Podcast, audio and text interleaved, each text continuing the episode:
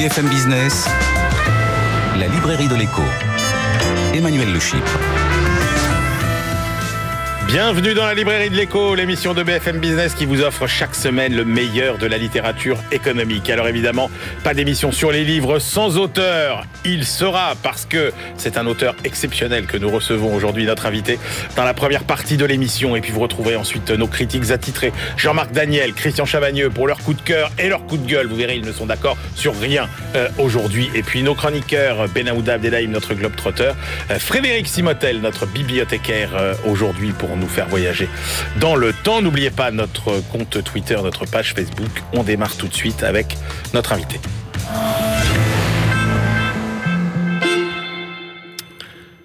Thomas Piketty, bonjour. Bonjour. Thomas, je le rappelle, vous êtes directeur d'études à l'EHESS et professeur à l'école d'économie de Paris. Euh, vos précédents livres, Le Capital au XXIe siècle, Capital et idéologie, euh, ont fait des cartons. Le Capital au XXIe siècle, 2 millions et demi d'exemplaires quand même.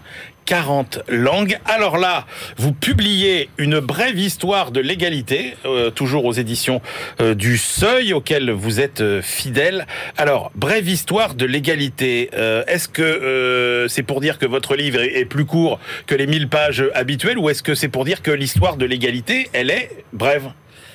Alors, euh, non, l'histoire de l'égalité, elle, elle, elle commence il y a il y a deux siècles, deux siècles et demi. C'est-à-dire que moi, j'essaye de montrer dans ce livre que depuis la fin du XVIIIe siècle, il y a un mouvement général vers l'égalité qui commence avec la Révolution française, avec la révolte des esclaves à Saint-Domingue. Et ces deux événements un peu marquent le début de la fin euh, des sociétés de privilèges d'une part et des sociétés coloniales et esclavagistes euh, d'autre part. Alors bien sûr, ces deux mouvements ne sont pas terminés, parce que des privilèges, il y en a encore euh, euh, aujourd'hui, avec des, des puissances d'argent qui peuvent financer des campagnes politiques. Enfin, l'égalité politique a commencé avec la Révolution française, mais on y est encore loin. Et alors, les inégalités nord-sud, les inégalités raciales, euh, on en est encore loin Alors aussi. c'est ça qui est intéressant, hein, c'est que euh, quand vous parlez euh, d'égalité, c'est vraiment au sens large. C'est égalité, euh, évidemment, patrimoine, finance, mais aussi égalité euh, entre les sexes, égalité d'accès à la santé, euh, à l'éducation. Et quand même, si, moi j'étais surpris. Moi je croyais que les inégalités ne cessaient de se creuser. Et vous dites non, il y a une tendance longue à la réduction de ces inégalités. Oui, sur le long terme, la marche vers l'égalité l'emporte. Alors, ce qui, mais c'est pas un mouvement linéaire. C'est ça. C'est pas un mouvement linéaire. Ouais. C'est pas un mouvement déterministe. Ça dépend de chaque période. Et, et ce- et c'est toujours le fruit de, de lutte, de mobilisation politique. C'est- je, je commençais par en citant la Révolution française, mais voilà, la Révolution française, elle est, elle est pas terminée. C'est-à-dire qu'on continue. Il y a des révoltes fiscales comme celle qu'on a eue, celle des, des gilets jaunes en début de quinquennat. Il y en aura d'autres. C'est-à-dire que quand des, des politiques seront jugées injustes, il y aura des oppositions à l'échelle nationale, à l'échelle internationale. Et ce sont aussi ces mobilisations que j'essaye de comprendre dans ce livre et de montrer comment dans l'histoire, elles ont eu aussi des débouchés, parce qu'il suffit pas évidemment de, protester, il faut aussi ensuite qu'il y ait des débouchés, c'est-à-dire un changement d'institution, des nouvelles règles fiscales, sociales, euh, électorales, éducatives, dont, je montre que dans, dans le long terme, oui, elles ont évolué dans le sens de l'égalité. Alors justement, euh, un mot parce que euh, les bases documentaires sur lesquelles vous vous appuyez, euh, à la fois la littérature et à la fois les chiffres, sont, euh, méritent quand même qu'on s'y arrête. Alors, euh, j'étais curieux, vous citez euh, comme étant euh, un ouvrage majeur l'ouvrage de euh, Ken Pomeranz paru en 2000, euh, La grande divergence entre l'Europe et la Chine. Vous dites c'est le livre le plus important et le plus influent sur l'économie monde depuis Civilisation matérielle, économie et capitalisme de Fernand Braudel en 79. Oui, c'est vrai. Il est peut-être pas assez connu en France, ce livre de Pomeranz, euh, publié en 2000 en langue anglaise. Il a été publié en langue française euh, 5 ou 10 ans plus tard, je me souviens plus. Il existe maintenant en français, mais il a été publié en anglais en 2000. C'est un livre qui, disons, pour la première fois, donne une perspective vraiment mondiale à la révolution industrielle. Et, et peut-être le résultat le plus frappant, c'est de montrer que, en fait, la divergence se fait assez tardivement. C'est-à-dire que jusqu'en 1750, voire 1800, finalement, le niveau de développement dans les régions les plus avancées de Chine, du Japon ou de Royaume-Uni ou de France n'était pas si différent que ça. C'est-à-dire, si on essaye de comparer les niveaux de salaire, les, les niveaux de proto-industrialisation dans le secteur textile, tout ça, de, de productivité, de... c'était assez comparable. Et c'est vraiment dans le contexte de, des nouveaux systèmes de, de domination coloniale, de, commerce triangulaire, de, de, développement de systèmes de plantation de, de, de coton qui vont permettre aux puissances européennes de produire à une échelle jamais vue auparavant euh, des ressources permettant d'alimenter l'industrie Mmh. textile. hein. C'est-à-dire que le, à la veille de la guerre civile états-unienne de 1860-1865 qui va mettre fin à l'esclavage aux États-Unis, les trois quarts du coton euh, utilisé par le textile britannique ou d'ailleurs français au nord, au nord des États-Unis provient des- du système de, plantation du sud des États-Unis. Donc, donc là, on a, on a vraiment la mise en place d'un d'un système qui, qui va faire la différence et va permettre de prendre le contrôle Ouais. de l'industrie textile mondiale, alors qu'en 1900, en- entre 1800 et 1900, la part de la Chine et de l'Inde, qui était encore de 50% de la production textile mondiale en 1800, va tomber à 5% en 1900. Et un point, alors là on parlait références euh, littéraires, entre guillemets, sur les références statistiques, euh, rappelons euh, ce qu'est l'Inequality Database, qui est, euh, c'est votre œuvre en fait, avec Ouais, d'autres euh, euh, chercheurs. beaucoup Vous d'autres, Vous hein. êtes, beaucoup, une centaine. Oui, c'est ça, Aujourd'hui, mais, mais re- redites-nous euh, quelle est cette matière première Bah, la- disons, oui, voilà, la nouveauté, à nous, on n'a on rien inventé. C'est-à-dire la question des inégalités, tout le monde se la pose depuis toujours, des écarts de richesse. La nouveauté, c'est que nous, on a pu, euh, grâce aux nouvelles technologies digitales, rassembler des sources issues, par exemple, des sources successorales, des déclarations de revenus, des déclarations de patrimoine, depuis bah, depuis en gros la fin du XVIIIe siècle. Avant, sur les siècles précédents, c'est difficile de dire Ouais. les choses très précises. Mais depuis la fin du XVIIIe siècle et le début du XIXe siècle, on est capable de mesurer le niveau d'écart euh, de, de revenus, combien possèdent les 50% les plus pauvres, les 10% les plus riches, comparer la France, le Royaume-Uni, les États-Unis et également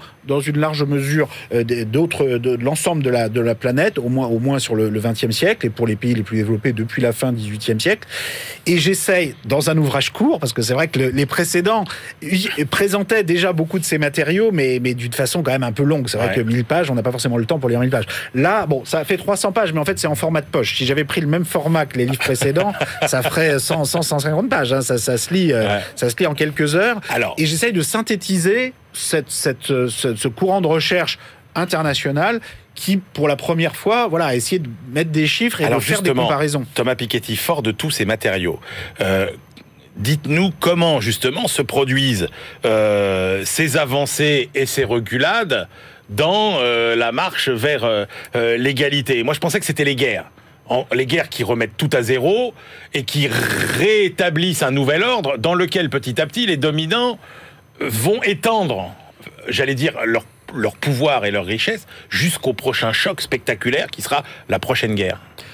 Oui, alors il y a aussi des, des mouvements de révolution, des mouvements de mobilisation sociale. Vous prenez un, un cas comme la Suède entre 1910 1930, le pays va complètement changer. C'est pas vraiment les guerres qui va, c'est pas vraiment la Première Guerre mondiale qui a pas beaucoup d'effet en Suède. Euh, c'est plutôt vraiment les mobilisations sociales et qui fait que le pays qui était extraordinairement inégalitaire, même dans son système politique, c'est-à-dire la Suède jusqu'en 1910, vous aviez jusqu'à 100 droits de vote si vous étiez très riche. J'avais prévu de vous poser la question plus tard. Alors Eh racontez-nous ben, je vous raconte. le système électoral suédois. C'est un truc, c'est un truc vraiment de fou. Qu'on Au début du qu'on 20e imagine- siècle. qu'on n'imagine pas, parce que parfois on imagine que les Suédois sont égalitaires depuis Oui, toujours. oui. Pas du tout. C'est-à-dire qu'au contraire, c'était un des pays européens les plus inégalitaires et même les plus sophistiqués dans l'organisation de son inégalité. C'est-à-dire qu'on avait jusqu'en 1910 un système électoral où bon, il y avait que les 20% les plus riches, des hommes les plus riches qui votaient, donc les femmes ne votaient pas, les 80% les plus pauvres ne votaient pas, mais à l'intérieur des 20% les plus riches, vous aviez entre 1 et 100 droits de vote suivant le montant de votre richesse et même les entreprises aux élections municipales avaient le droit de voter. Donc vous voyez, une grande entreprise, en fonction de son capital investi dans la commune, votait pour choisir le maire. Alors c'est quelque chose aujourd'hui, les multinationales, elles aimeraient bien que ce soit comme ça en Afrique ou même en France ou partout, mais elles osent même pas le demander. Donc c'est pour dire, c'est pour dire le chemin parcouru, c'est-à-dire qu'il y a une imagination institutionnelle pour le coup des, des- élites là en l'occurrence pour structurer le pouvoir politique. Et comment ça a changé? C'est ça qui est intéressant. C'est ça c'est pas changé comme ça. D'un seul coup les élites se sont dit ah quand même on exagère euh, allez on va partager le pouvoir. Ça se passe jamais comme ça. Ce sont des luttes. Mais en l'occurrence c'est une lutte pacifique. Enfin, ça a été un rapport de force, une mobilisation sociale des organisations collectives. Est-ce que vous diriez par exemple que euh, syndical, euh, le, Front populaire en France a été un de ces moments euh, où on a en quelque sorte infléchi la trajectoire bah, bien sûr. Et de l'ordre établi Et le Front populaire, mais aussi en 1945 la très forte présence des, communistes et des socialistes dans, dans l'Assemblée provisoire, c'est ça qui permet d'imposer la sécurité sociale. En partie aussi parce qu'en changeant le système politique, c'est-à-dire que le système politique sous la Troisième République, bon, c'était pas comme en Suède, mais il y avait quand même un Sénat qui avait le droit de veto sur toutes les législations sociales et fiscales. Et c'est vraiment ça la grande différence entre la Troisième République d'un côté et la Quatrième la Cinquième de l'autre. C'est qu'aujourd'hui, le, le, Sénat n'a plus le droit de veto, sauf sur les changements de constitution d'ailleurs. Mais, mais, mais sur, les, sur les lois ordinaires fiscales ou sociales, depuis 1945, les, des mouvements, en l'occurrence les mouvements socialistes, communistes, syndicaux, ont imposé un système de sécurité sociale qui, euh, qui, qui, était refusé jusqu'à jusqu'avant la Première Guerre mondiale par, par, les, par les groupes au pouvoir. Donc, Alors, donc c'est tout ça qui a fait ce mouvement vers l'égalité Moi, ce qui me frappe en lisant votre livre, c'est que finalement, vous dites tendance longue à la réduction euh, des inégalités, tendance longue quand même euh, à euh, l'enrichissement, à la prospérité, etc. Et les deux vont ensemble. Mais qu'est-ce que vous reprochez au capitalisme, Thomas Piketty C'est ça, c'est la magie du capitalisme là qui s'exprime. Justement, c'est la magie de l'égalité, parce que c'est ce mouvement vers l'égalité qui a permis la prospérité. C'est regardez les États. Mais c'est pas une démarche en soi, vous voyez, c'est pas, c'est plutôt une conséquence. Non, non, c'est cette démarche, c'est-à-dire c'est l'éducation notamment, c'est-à-dire vers plus d'égalité éducative. Regardez le cas des États-Unis. C'est quand même un cas fascinant parce qu'au milieu du XXe siècle, les États-Unis ont une avance en termes de productivité incroyable. Ils sont deux fois plus productifs que l'Europe, que le Japon. C'est le moment aussi où ils ont en fait les inégalités les plus faibles. C'est-à-dire entre 1930 et 1980, le taux supérieur d'imposition sur les plus hauts revenus aux États-Unis, c'est 80-90%. Non seulement ça n'a pas tué le capitalisme états-unien, sinon on s'en serait rendu compte, mais euh, c'était en fait la période de plus forte productivité. Pourquoi? Qu'en fait, les États-Unis à ce moment-là avaient une avance éducative considérable sur le reste de la planète. C'est-à-dire que dans les années 50, vous avez aux États-Unis, on, l'oublie parfois en France, mais 90% d'une classe d'âge euh, qui va au lycée, alors qu'au même moment, c'est 20-30% d'une classe d'âge en France, en Allemagne ou au Japon. Et il faut attendre la fin des 30 glorieuses, enfin dans les années 80-90, pour qu'il y ait un rattrapage éducatif sur les États-Unis qui va nous permettre d'ailleurs d'atteindre le même niveau de productivité. Et, aujourd'hui, beaucoup des nouveaux défis inégalitaires qu'il y a, d'ailleurs aux États-Unis, sont à nouveau des défis éducatifs. Alors cette fois-ci, c'est l'accès à l'enseignement supérieur, donc c'est un, nouveau palier euh, d'inégalité. Mais ce que nous montre vraiment l'histoire euh, du XXe siècle, c'est que c'est la prospérité du XXe siècle a été obtenue par cette, cette beaucoup plus grande égalité éducative. les budgets éducatifs ont été en proportion du revenu national ont été multipliés par 10 au cours du XXe siècle. Avant la Première Guerre mondiale, on avait des systèmes très élitistes très inégalitaire d'un point de vue éducatif, c'est-à-dire que vous aviez uniquement une mince couche sociale qui allait au-delà du primaire, euh, et sans parler du supérieur, que là c'était rarissime. On, dépensait moins de 0,5% du revenu national euh, en France, ou d'ailleurs dans tous les pays riches, en éducation euh, avant, la Première Guerre mondiale. Aujourd'hui, on est passé à 6%. Alors ça stagne depuis 10-20 ans, ce qui, est, ce qui est embêtant, vu l'augmentation de, de, la partie d'une classe d'âge qui va à l'université, mais sur la longue durée, ça a été multiplié par 10, et c'est ça qui a permis de produire à la fois de l'égalité et de la prospérité. Ça va un peu dans le sens de, de, de ce que vous dites sur l'éducation, mais vous insistez sur un point, c'est que euh, la tendance à la réduction des inégalités, elle vient aussi du fait que on apprend énormément euh, du passé, on apprend de l'histoire, et que ça, euh, vous le dites, ça compte autant finalement que les rapports de force instantanés euh, entre euh, l'État, les entreprises, les, la main d'œuvre, etc. Oui, les rapports de force, ils sont, ils sont nécessaires, mais ils sont pas suffisants parce qu'il faut absolument apprendre des expériences passées. Si vous voulez, sur le moment, il y a toujours une tendance conservatrice à dire, mais comment pouvez-vous augmenter autant les, les ressources qu'on va investir dans l'éducation, dans la santé? Vous auriez dit au début du XXe siècle à des gens en France euh, vous savez, on va avoir 10% du PIB dans la santé, ça va être un système de santé publique mmh. et ça va bien fonctionner.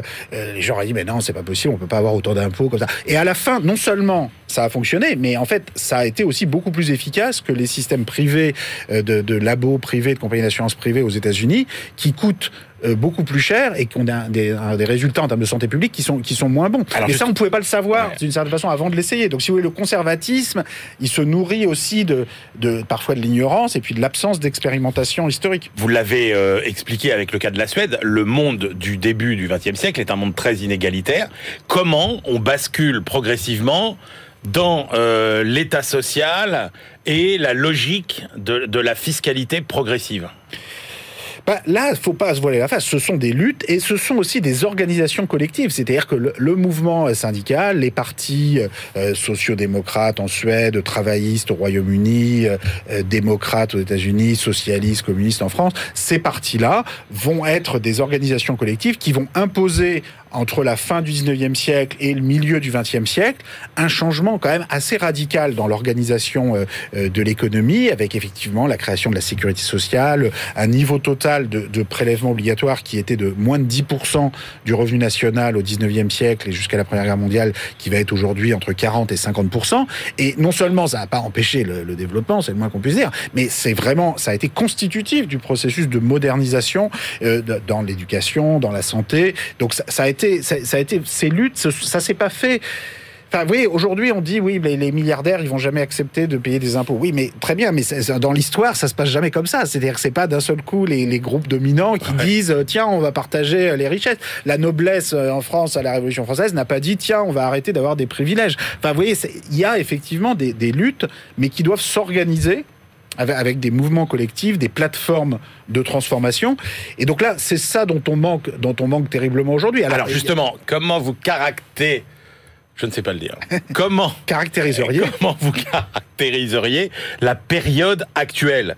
Euh, parce que euh, est-ce qu'on est toujours dans une marche vers la vers, l'égalité? Est-ce que quand même la j'allais dire euh, la, la pas l'inculture mais est-ce que la façon dont on réécrit euh, l'histoire est-ce que euh, l'espèce d'amnésie collective dont on voit les témoignages jour après jour c'est c'est pas quand même inquiétant?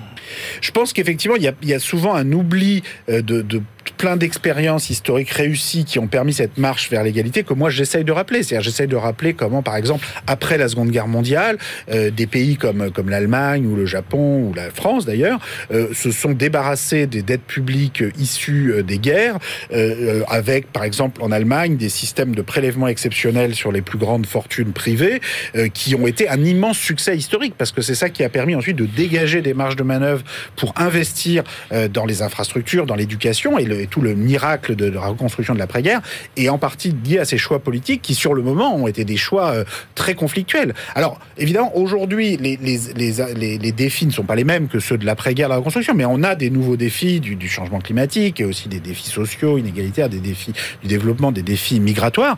Et je pense que de la même façon qu'hier, on va avoir besoin voilà, de briser des, des tabous, des, des, conservatismes économiques qui souvent se nourrissent de, de l'ignorance historique. Il n'y a pas que ça, Thomas Piketty, puisque vous ne parlez pas que d'économie. On voit bien que le retour euh, du nationalisme, du repli sur soi, c'est aussi des phénomènes cycliques euh, euh, assez traditionnels. Comment vous caractériseriez, ça y est, j'y arrive, ce, ce moment-là, encore une fois oui, alors, il y a, sur, sur, ces questions, les questions de dérive identitaire et de, de violence parfois identitaire qu'on voit monter dans, dans, en France et dans les pays européens en général, je voudrais là aussi quand même donner un, un, un mot optimiste, qui est que dans le long terme, euh, on a pour la première fois depuis quelques décennies des mélanges qui se produisent, c'est-à-dire qu'on a des communautés issues de différents continents, de différentes régions du ouais. monde, qui cohabitent dans des mêmes euh, communautés politiques sur une base d'égalité. Bon, bah, par rapport à ce qui se produisait jusqu'aux années 60, 70, ou, ou, dans le cas des empires coloniaux, ou même jusqu'aux début des années 90, dans le cas de l'apartheid sud-africain,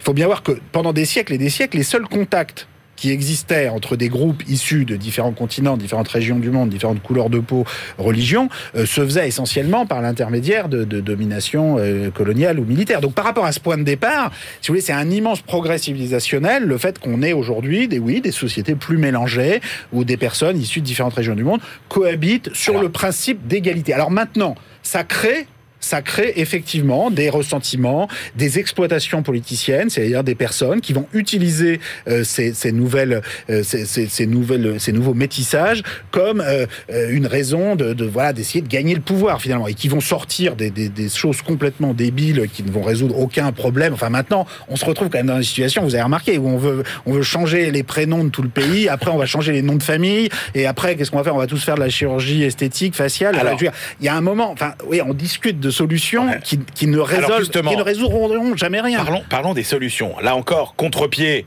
par rapport à ce que moi je croyais bêtement. C'est-à-dire que moi j'avais compris que finalement euh, l'affrontement de demain c'était pas entre le capitalisme et le socialisme, puisque le, socialisme était mort et que le capitalisme avait triomphé et qu'on allait plutôt dans un affrontement entre euh, un capitalisme de démocratie libérale et un capitalisme de pays plus autoritaire. Mais vous dites pas ça du tout. Vous, vous dites non, la guerre de demain, ce sera euh, la bataille euh, des socialismes. Il y aura un affrontement entre différents euh, régimes socialistes. Oui, alors euh, entendons-nous bien. Moi, j'appelle pour un socialisme démocratique, euh, participatif, décentralisé. Ah bah attendez, vous faites rêver. Oui. Vous êtes pour un socialisme démocratique, autogestionnaire, décentralisé, absolument. écologique et Oui, métissé. mais qui est la continuation du mouvement vers la social-démocratie qui a déjà eu lieu. C'est-à-dire, moi, ce sur quoi je veux insister, c'est que euh, le, le- le système qu'on a en place aujourd'hui, on peut parler de, capitalisme social-démocrate, on peut parler d'économie mixte social-démocrate, parce que quand vous avez la moitié des richesses qui sont socialisées sous forme de prélèvement obligatoire, ce qui est sûr, c'est que ça n'a plus rien à voir avec le capitalisme de 1910,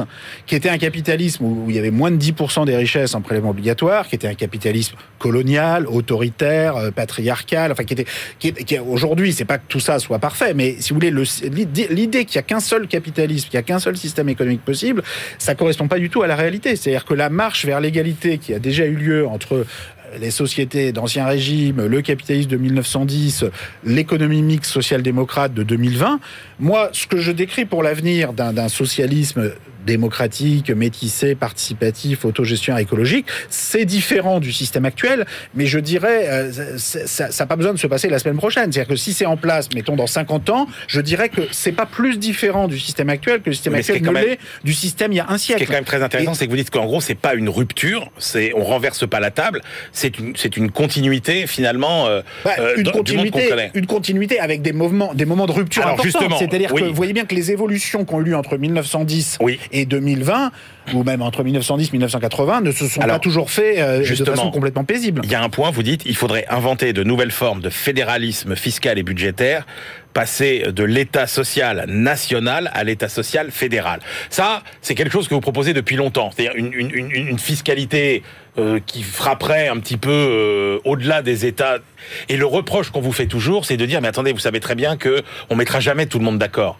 On, vous le fait, ce, ce reproche. Trouvez-moi des arguments pour me dire que cette fois-ci, c'est différent, qu'on va être obligé d'aborder ensemble, enfin, Je en- entre va- pays. Je vais vous dire pourquoi. On, va, Ouais. on, est, on va être obligé de le faire parce que sinon le système va nous péter à la figure. C'est-à-dire que concrètement, prenons un exemple. La discussion qu'on a eue sur la taxation des multinationales euh, cette année, Euh, c'est très bien, c'est mieux que rien, de rien faire du tout. Le problème, c'est que outre que le taux de 15% est très insuffisant, le vrai problème qui est encore plus grave à mes yeux, c'est qu'en fait, ce sont les pays du Nord qui se sont partagés entre eux des recettes qui jusqu'ici étaient basées dans, dans les paradis fiscaux. Les pays du Sud ont été complètement, euh, complètement oubliés dans cette histoire. Si on ne partage pas au moins une partie des recettes des multinationales, des milliardaires de toute la planète, entre tous les pays, sur la base de la population, y compris avec les pays les plus pauvres du Sud, si on ne fait pas ça, on s'expose euh, euh, à l'avenir euh, à, des, à des, des, des conflits sur le, sur le plan du développement, sur le plan climatique, sur le plan migratoire. On s'expose aussi au fait que le socialisme autoritaire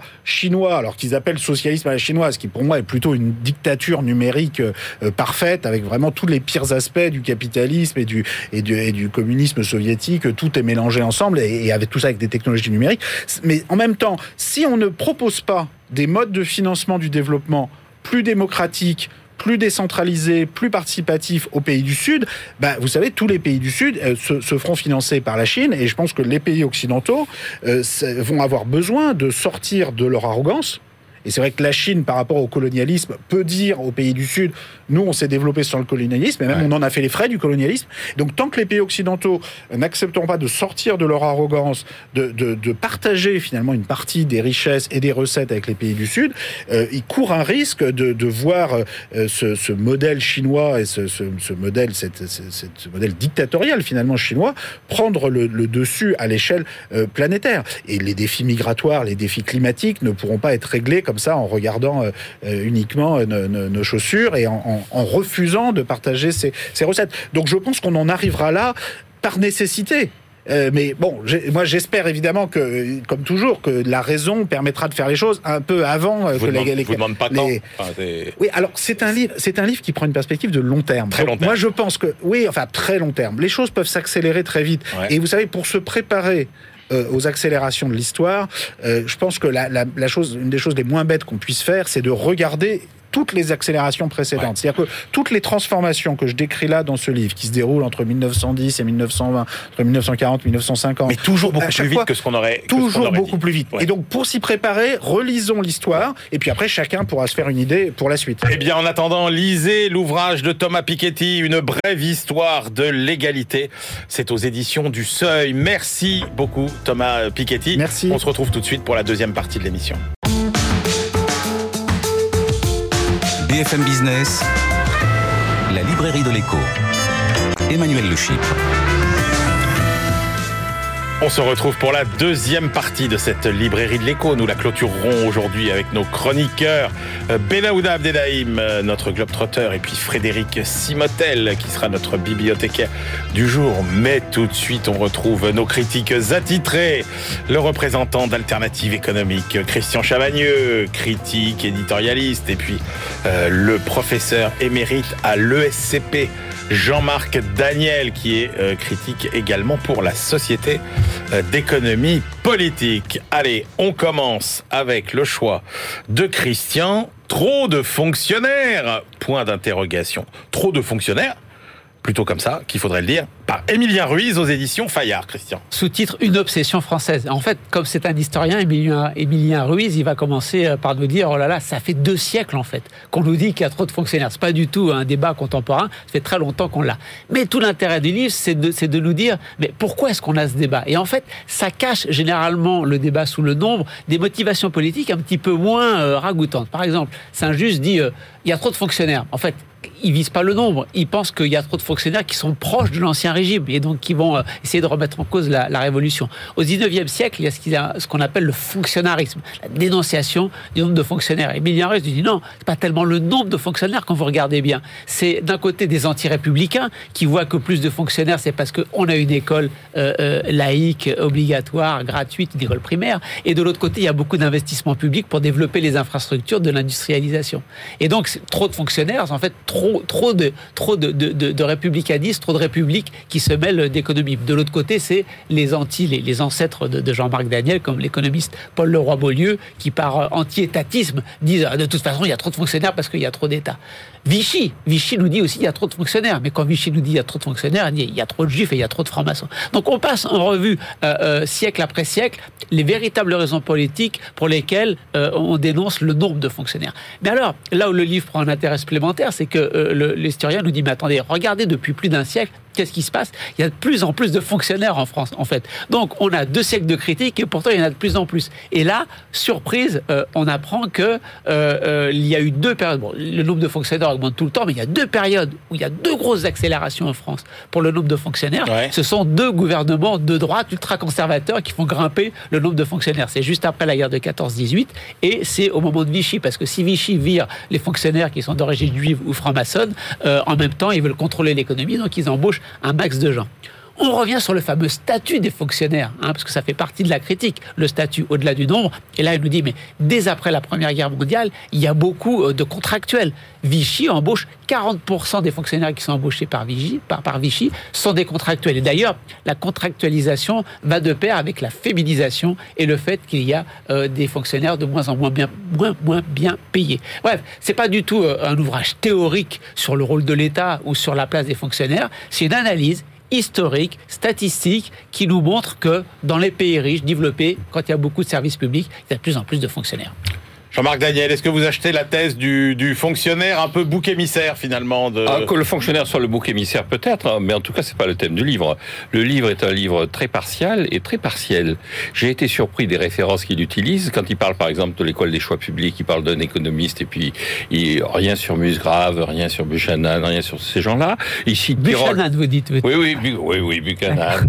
bon, rien, rien- Euh, rien sur lui, ça lui évite évidemment de se poser ce genre de questions puisqu'il en parle pas. De toute façon, quand on Il- a il cité le un, parle- a quand il parle hein. Pierre Leroy, quand il parle de Leroy Beaulieu, Leroy Beaulieu, il dit pas que de Paul Leroy Beaulieu, il dit pas que Leroy Beaulieu répond à euh, Adolphe Wagner. Il a jamais entendu parler de la loi Wagner. Il a jamais lu les employés de Balzac. Quand il parle, alors il y a tout un chapitre évidemment sur les femmes. Maintenant, on est obligé de passer par un chapitre sur les femmes. Incidemment, il dit, vous savez, euh, c'est en 1901 qu'on a créé le premier concours de sténodactylo pour les femmes. Mais c'est le premier concours de sténodactylo parce que la fonction publique a évolué. Donc il aurait pu se poser la question de savoir euh, comment est-ce qu'on est passé des expéditionnaires du 19e siècle décrits par Balzac euh, au sténodactylo, comment est-ce qu'on a effectivement, comment a muté la fonction publique? Il nous dit, et, les rapports sur la fonction publique, il y a la RGPP, la MAP, il a jamais entendu parler du rapport Belin-Gisreau, de la commission de la H, des rapports Ah, la commission de la H, il, il en parle, mais enfin, il n'y a pas une description. Quand il parle des hommes politiques, euh, il parle de- des, républicains. Pas un mot sur Gambetta, le programme de Belleville, euh, la, la fonctionnalisation. Pas un mot sur ce qui est vraiment, à mon avis, l'enjeu qui a été autour de la fonction publique, de savoir à quoi ça sert, les fonctions de Musgrave, je ne sais pas si je le dis correctement, les- à quoi sert l'État, comment est-ce qu'on a répondu à ça. La seule chose, il y a deux choses que je trouve à peu près correctes dans le livre, qui est très décevant. Il y a euh, sur euh, les guerres, il dit bien, c'est pas tellement la droite, c'est plutôt les guerres qui vont conduire à augmenter le nombre de fonctionnaires. Une fois qu'on est parti dans une sorte de suradministration liée à la guerre, après l'État a du mal à revenir à sa situation antérieure. Et la deuxième chose, c'est les, les suppressions d'emplois. Alors il y a un passage sur Jean Moi je l'ai connu, Jean Choussa, il était directeur du budget quand j'y étais, mais il, il- il a jamais compris ce que disait Jean Choussa. Enfin bon, mais euh, ce passage-là sur euh, comment est-ce qu'on a voulu supprimer des emplois de fonctionnaires, comment on n'y est pas arrivé, tout ça, c'est à peu près bien rendu. Mais c'est un livre très très décevant. Et sur, euh, alors euh, Christian va dire, c'est moi aussi c'est mon grand âge sur la, sur la, question de trop de fonctionnaires par rapport à euh, ce qu'ils font, à l'efficacité, Rien, rien. Encore une fois, la productivité des Et, fonctionnaires. Encore une fois, il y, a- il y a eu à un moment donné, il y a tout un tas de rapports et d'études historiques sur qu'est-ce qui s'est passé quand on, est- on a introduit un certain nombre de nouveaux outils. Donc les- la, machine à écrire, vous avez toute une littérature sur comment est-ce qu'a disparu toute une partie de la fonction publique qui existait, ce que décrit dans, ce que décrit Vieille Balzac dans les employés, tous ces gens qui recopiaient et qui ont disparu au fur et à mesure qu'on a introduit des machines On à est un écrire. peu loin du thème, quand photocopieuses. même, hein. Mais si, parce qu'il y a des gens qui sont des gens normalement dont l'emploi devait disparaître. Il n'explique pas comment ça a changé, comment la nature de l'emploi a évolué, comment un certain nombre de fonctions ont disparu, comment d'autres ont apparu. Pourquoi est-ce que effectivement le nombre a- s'est accru sur de nouveaux types de fonctions? Bon, Tout ça est absent du livre. J'ai bien compris que oh, vous êtes vous êtes presque colère, Jean-Marc. Ah, hein j'ai été très ah oui, c'est déçu. pas voilà. Par un Bon. livre, effectivement, sur un sujet où en plus l'auteur est assez prétentieux. Il dit Je vais vous apporter des nouvelles que vous ne connaissez pas, des informations que vous ignorez. Et personne ne s'est vraiment intéressé Bon. à ce sujet. Alors, Enfin, ça fait deux siècles qu'on publie là-dessus. Chers auditeurs, chers téléspectateurs, vous ne serez pas non plus, rassurez-vous, déçus de l'opinion de Christian Chavagneux sur le choix du livre de Jean-Marc Daniel. Euh, Jean-Marc qui a choisi L'éloge de la finance par Patrick Herter. Euh, C'est aux éditions Fauve. Oui, alors éloge de la finance, Patrick Herter dit euh, que au moment du confinement, il s'est posé des questions sur ce qu'il allait faire. Qui est Patrick Herter? Alors Patrick Herter, c'est un analyste financier, un personnage qui euh, donne des conseils, qui a créé une entreprise qui donne des conseils sur les placements. Et, et donc Patrick Herter, dans le confinement, a relu l'éloge de la folie de Erasme, et dit, je vais faire la même chose euh, sur la finance. Alors... euh, donc c'est assez calé sur l'éloge de la, de la folie d'Erasme, même si le principe de l'éloge de la folie, c'est que c'est la folie elle-même qui fait son éloge. Là, c'est la finance, c'est pas forcément totalement son éloge. C'est assez euh, ambitieux au départ et le résultat est un peu décevant par rapport à l'ambition initiale. Néanmoins, donc, il structure son propos sur la finance au travers de la définition. Qu'est-ce que c'est que la finance? Il rappelle d'où vient le mot, tout ça. Ensuite, il nous fait une histoire de la finance depuis les moulins du, du Bazac, la Toulouse, jusqu'à grosso modo jusqu'au au, crack de 1929 et puis au début euh, de la période moderne. Et puis ensuite, euh, la partie folie, c'est-à-dire la finance est devenue folle. Et il dit en réalité, la finance est devenue folle pour deux raisons. La première, elle a été envahie par les mathématiques. Elle, elle a perdu son sens d'origine, elle a été envahie par les mathématiques. Et puis la deuxième, c'est, alors à un moment donné, il a une formule, il dit, on est dans un monde où le carnet d'adresse joue plus de rôle que le carnet de commande. Et donc, euh, il y a une espèce de vision un peu de ce capitalisme de connivence où la valorisation des entreprises repose sur la capacité des gens à faire parler d'eux, où les gens se connaissent, où les gens euh, intriguent ensemble. Et donc, il dit le véritable problème de la finance, c'est grosso modo de revenir à son objectif initial, c'est-à-dire avoir de l'argent pour euh, réaliser un échange. Et alors, le livre, euh, sa position est, euh, tantôt il est critique, tantôt il dit mais on peut pas se passer de la finance, enfin il, essaie de trouver une forme d'équilibre. Encore une fois, par rapport au pari vis-à-vis d'Erasme, c'est pas parfaitement réussi pour qui connaît un peu le livre d'Erasme. Par rapport à la finance, c'est plutôt bien réussi. Christian Chavagneux, votre euh, opinion sur cet éloge de la finance? J'ai été, euh, été déçu euh, par la forme et par le fond. Par la forme, Jean-Marc l'a dit, donc c'est la finance qui nous parle. Hein, elle est anthropomorphisée et puis donc elle se, elle se défend, même elle se, elle se critique. Euh, moi, honnêtement, travaillant dans un, un mensuel d'économie, j'ai essayé déjà. J'ai fait, des petits textes où c'est la croissance qui parle, Ah oui. c'est l'argent, Ah ouais. et je les ai tous jetés à la poubelle. pour, pour- pourquoi? Parce qu'on s'aperçoit que quand on crée un personnage et son environnement, vous, vous êtes forcément plus verbeux. C'est-à-dire que plutôt que d'expliquer simplement un mécanisme, vous devez Ouais. créer un décor, Ouais, un personnage. ouais. Du coup, il y a beaucoup plus de mots pour expliquer la même chose. Et puis, ça peut marcher sur un, sur un papier d'une page, une page et demie. Sur tout un livre, c'est plus des ficelles qu'on voit, c'est des nœuds, euh, c'est des cordes à nœuds absolument énormes. Donc, je trouve que c'est très difficile de tenir sur la longueur et finalement, c'est plus verbeux. Donc, je, je, comprends hein, que, que, l'auteur a eu du mal. J'ai essayé, eu, moi, je me suis dit, ça marche pas, j'ai tout jeté à la poubelle. Lui, il a essayé d'en faire un livre. Je pense que c'était le mauvais choix. Il aurait mieux fait de nous expliquer de manière très pédagogique pourquoi il est pour, pourquoi il est contre. Et sur le fond, sur le fond, gros, on revient en boucle. Je laisse tomber la partie historique entre guillemets sur l'histoire de la finance pour nous dire que ça vient de l'argent et de l'échange. Ah, oui, enfin, j'ai pas besoin d'un livre. Euh, merci. Je pense que ne serait-ce qu'on s'intéresse de 30 secondes à la finance, on sait que c'est lié à l'argent et à l'échange. Mais on revient en boucle sur, sur uniquement deux arguments. Premier consiste à dire oui, ok, euh, je fais mon autocritique, il y a plein de bêtises dans la finance, mais ça, en gros, je finance le progrès aussi.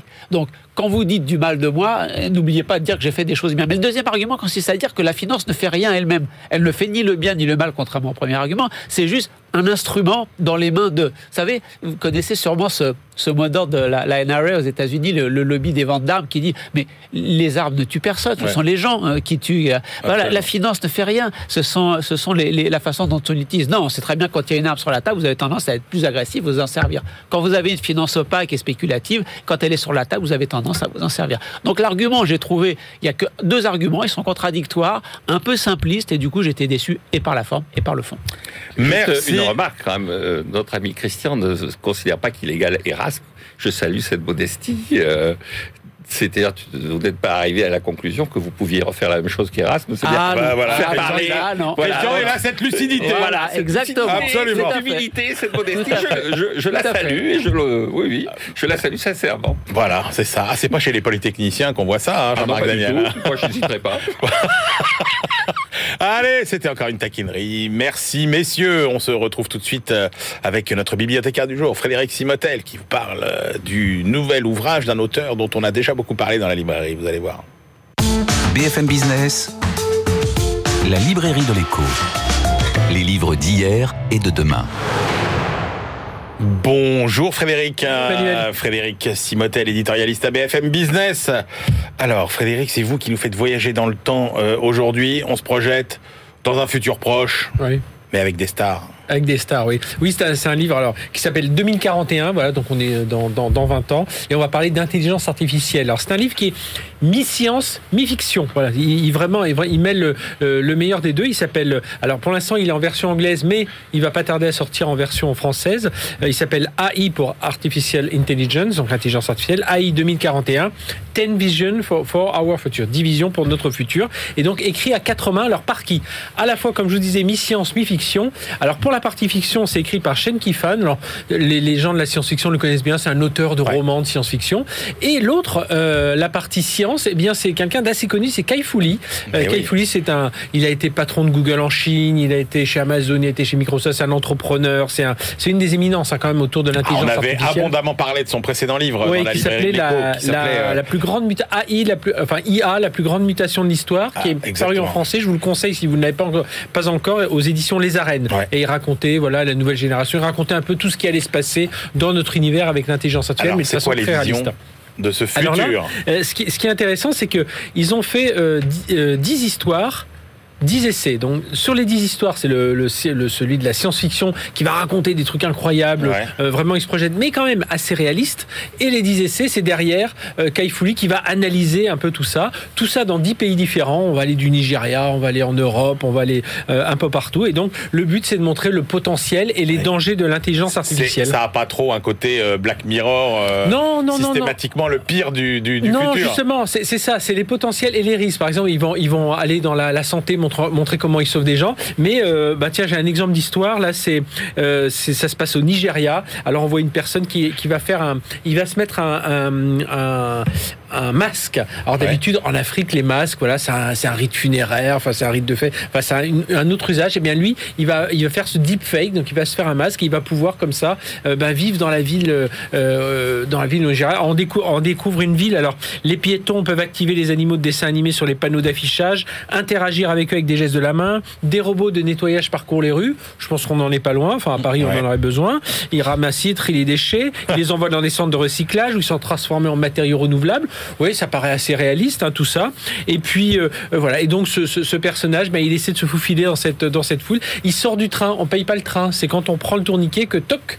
On, on repère Ah que c'est nous avec la, la reconnaissance euh, faciale. D'accord. Et, et hop, on est, on est crédité du, du de, enfin débité du montant du, du billet. Et donc voilà, il y a une autre histoire avec des artistes sur les NFT, comment ils s'en sortent. Donc les, les non-fungible tokens, vous savez, c'est ces, ces œuvres d'art Ouais. virtuelles, mais qui se payent aujourd'hui des millions. Dont on achète est la là. propriété. euh, On a, une, on a une histoire dans le métaverse, le, le monde virtuel, euh, le second monde virtuel avec euh, des spectacles, choses comme ça. Il y a une histoire un peu Terminator. Et c'est vraiment, enfin, voilà, c'est c'est vraiment.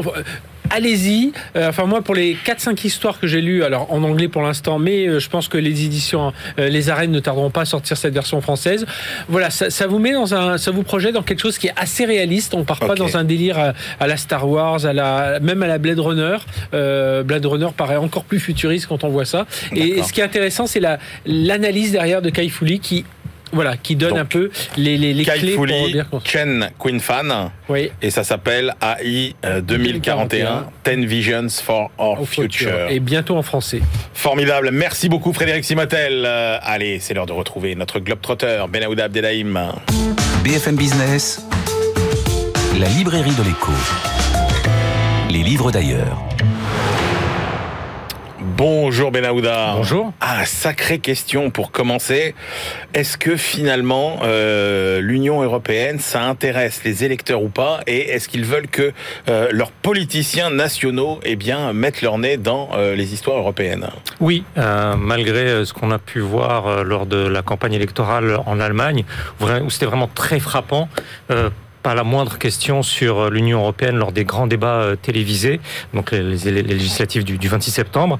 Euh, vraiment, la question de l'Union européenne était pratiquement euh, euh, absente, à une exception près. Euh, ce manque d'intérêt électoral sur un plan politico-médiatique n'est bien sûr pas une spécificité allemande, mais là, ce sont deux universitaires au Danemark qui, qui ont travaillé sur ce sujet spécifiquement en, en Allemagne. Ils ont examiné là-bas comment les citoyens perçoivent l'implication de leurs législateurs dans les politiques de l'UE. Euh, Est-ce qu'ils en font crédit ou pas? Et euh, contrairement à une idée reçue, euh, les électeurs ont tendance à préférer les députés nationaux qui s'engagent dans les affaires européennes plutôt que ceux qui ne le font pas. Euh, ce travail de recherche porte sur 993 électeurs, euh, c'était en mars 2019, euh, dans une forme de jugement quant à l'allocation du temps de travail du député euh, entre dossiers locaux, nationaux et européens. Et c'est vraiment très détaillé en fonction de l'ancienneté du mandat, en fonction du parti d'élection, etc. Et qu'il soit favorable à la construction euh, européenne telle qu'elle est ou, ou bien anti-UE euh, très convaincu, l'électeur donne vraiment sa préférence à l'élu qui s'implique le plus dans ce domaine. Euh, autrement dit, l'eurosceptique, euh, qu'il soit de gauche ou de droite, lui aussi ne veut pas euh, que son député ignore ce qui se traite à Bruxelles. Les auteurs concluent plus particulièrement qu'aux yeux des électeurs allemands, l'implication dans la politique de la zone euro s'avère, je cite, particulièrement désirable, comme en témoigne l'écho donné aux différentes décisions de la Cour constitutionnelle de Karlsruhe concernant les, politiques euh, d'assouplissement monétaire de la Banque centrale européenne. Ce qui a trait à la zone euro représente un domaine de forte politisation de la politique, je cite, européenne de l'Allemagne. Direction la Zambie, Benaouda. Oui, alors vous avez peut-être pris connaissance euh, cette semaine euh, de cette étude retentissante de l'Institut de recherche américain Aid Data qui évalue à 330 milliards d'euros la dette cachée, je cite, des pays en développement due au programme chinois d'infrastructure des nouvelles routes de la soie. 45 euh, pays euh, à faible revenu ou revenus intermédiaires sont répertoriés. Et là, parlons ici d'un travail très précis qui concerne la Zambie, cet État enclavé d'Afrique australe. Il a été effectué par des chercheurs du Centre Chine-Afrique de la John Hopkins Université, le CARI, très connu. C'est une étude projet par projet.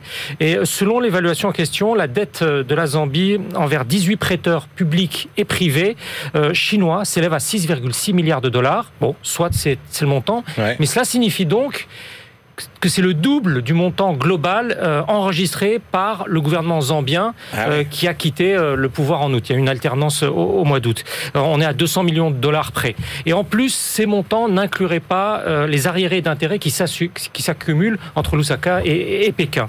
Ce n'est pas une dissimulation qui serait mise en cause, selon les deux chercheuses du CARI, mais la complexité extrême des interactions entre la Zambie et euh, euh, ses créanciers chinois. Et puis, elle fait qu'entre 2016 et 2018, tout simplement, le précédent gouvernement a accru euh, ses emprunts auprès de la Chine, alors que les cours du cuivre étaient en recul net. Bon, ça a tout à fait changé maintenant. Or, ce métal, il faut le rappeler, rapporte au pays bon an près des trois quarts de ses recettes d'exportation, sachant que la Zambie est le deuxième producteur d'Afrique de Zambie et le septième, septième au monde. Et on termine avec euh, la CNUSED Benaouda, euh, l'aide au peuple palestinien développement dans l'économie du territoire occupé. Oui, alors il s'agit d'un rapport qui vient de paraître, euh, rédigé par des économistes de la CNUSED, la Conférence des Nations Unies pour le commerce et le développement, hein, spécialisée dans, dans, les investissements internationaux, bien sûr. Alors euh, c'est avant la session euh, exécutive de cet organe, fin novembre, début décembre. Ils ont évalué les répercussions de la pandémie à travers le territoire palestinien occupé.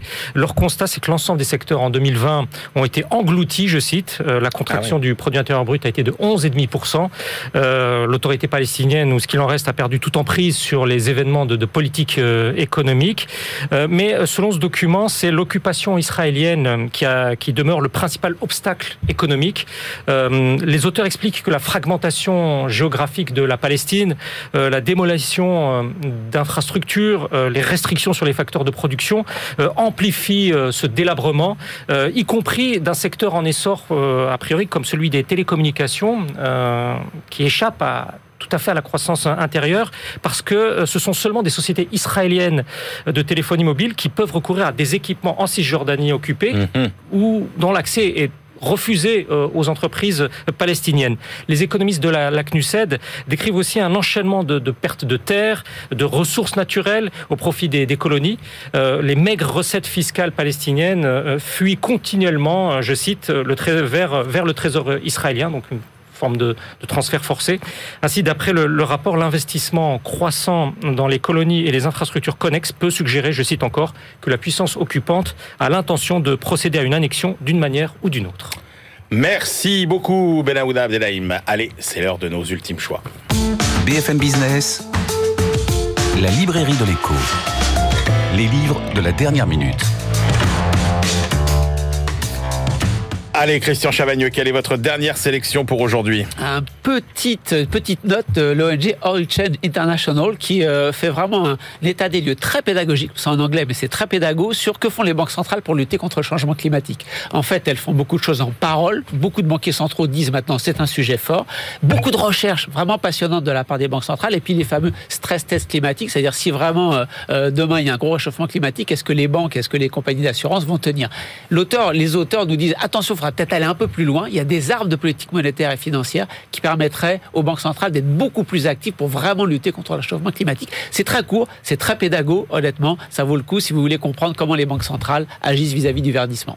Super. Jean-Marc Daniel. Moi, je reviens sur un livre qui est apparu au mois de mars 2020. Donc, il y a toute une série de livres là qui sont passés relativement inaperçus du fait des circonstances.